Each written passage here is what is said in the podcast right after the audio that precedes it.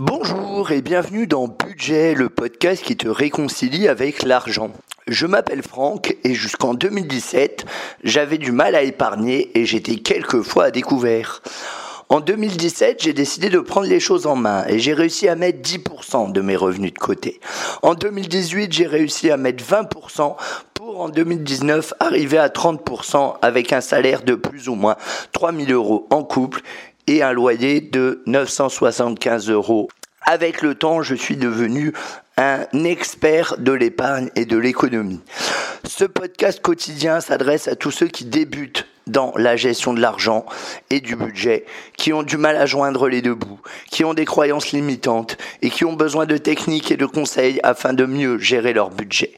Il ne s'adresse pas ou peu aux personnes qui mettent déjà 10 ou 20% de leurs ressources de côté ou qui recherchent des solutions en investissement ou en immobilier.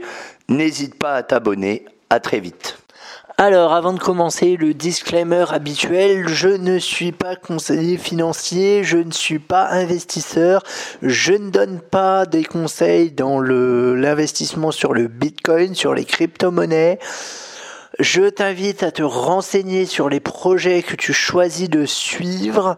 Je ne serai pas responsable en cas de perte de capital. Tes décisions t'appartiennent mais néanmoins, je te souhaite un très bon épisode.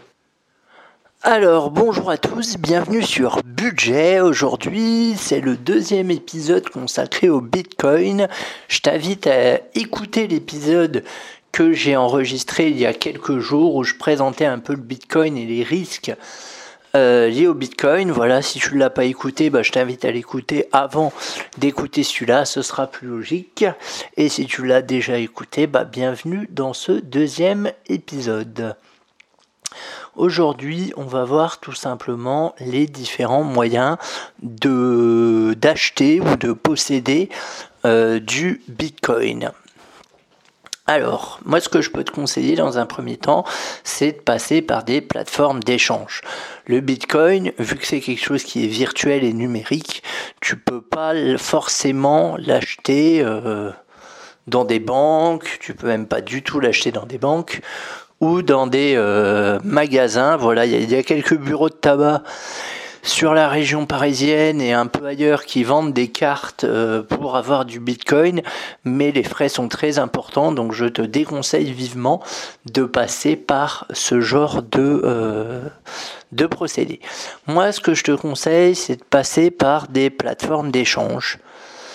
Euh, de mémoire, j'en connais trois.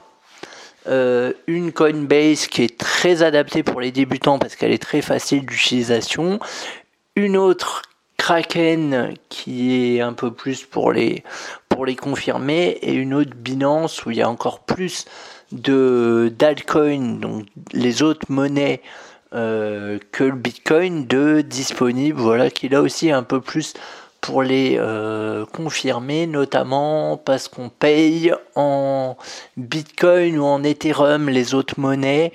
Euh, je trouve que l'interface graphique est un peu moche, faut dire ce qui est. Voilà, moi pour un premier achat, je te conseillerais ou Coinbase ou Kraken. Alors, il y a des procédures de vérification euh, sur ces exchanges, bien évidemment, qui peuvent être assez longues. Ça dépend du monde qu'il y a euh, de connecté. Alors, en ce moment, ça va, c'est plutôt calme. Donc, ce que je te conseille, même si tu veux pas acheter de la crypto tout de suite, bah, crée-toi un compte quand même. Comme ça, si un jour tu veux en acheter, bah, ce sera quelque chose de fait. Euh, et ensuite, comment ça se passe? Bah, Globalement, sur Coinbase, tu as deux façons d'acheter du Bitcoin, ou tu passes par la carte bleue, ou tu passes par le virement automatique. Je te conseille de passer par le virement automatique.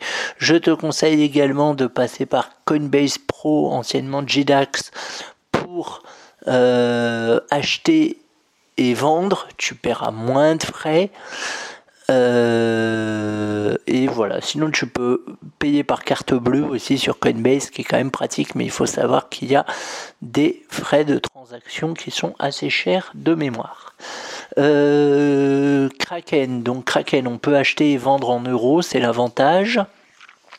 Il y a plusieurs crypto-monnaies qui sont disponibles. Euh, moi, c'est un site que j'affectionne particulièrement parce que je le trouve très pratique.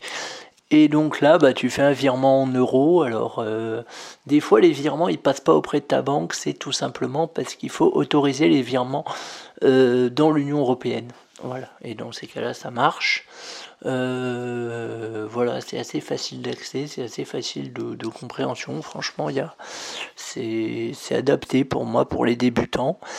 Euh, voilà. Et ensuite, tu as Binance, où là, maintenant, tu peux acheter par carte bleue. Quand j'avais testé Binance, c'était plus possible, mais là, tu peux acheter par carte bleue. Et la différence, c'est que tu euh, achètes du Bitcoin, du coup. Enfin, tu n'as pas la possibilité d'acheter et de convertir en euros donc en fait, tu achètes du Bitcoin ou de l'Ethereum et tu t'en sers comme euh, monnaie d'échange vers les autres monnaies. En gros, je te donne un exemple, si tu veux acheter du Bitcoin, bah, le Bitcoin, tu vas l'acheter en Bitcoin ou en Ethereum. Et ensuite, tu vas le vendre en Bitcoin ou en Ethereum. C'est un peu ce qui me pose souci avec Binance, mais bon, après c'est le jeu, euh, voilà, c'est pas non plus, euh, c'est pas non plus désagréable. Euh, il y a des techniques également qui permettent d'avoir du Bitcoin gratuitement sur son portable si on clique sur des pubs, etc., etc. Perdez pas votre temps avec ça, les amis, perdez pas votre temps. Euh, voilà, ça, ça sert pas à grand chose. Euh, faites un virement, sera beaucoup plus efficace et en plus de ça, ça peut faire le fait de parce que je crois que c'est sur des applications, il me semble, et euh, le fait de cliquer sur des pubs, ça peut surcharger votre téléphone, donc on va éviter, je pense. voilà, tout du moins les conseils que je peux donner si tu veux acheter euh, du Bitcoin. Alors après, il y a plein d'autres plateformes qui existent aussi, hein, euh, etc., euh, etc. Voilà, moi je t'ai cité les trois principales, celles que j'ai testées, celles que je teste, qui sont fiables, voilà. et du coup, eh ben, on se retrouve très vite pour un autre épisode sur le Bitcoin. Je te dis à très vite.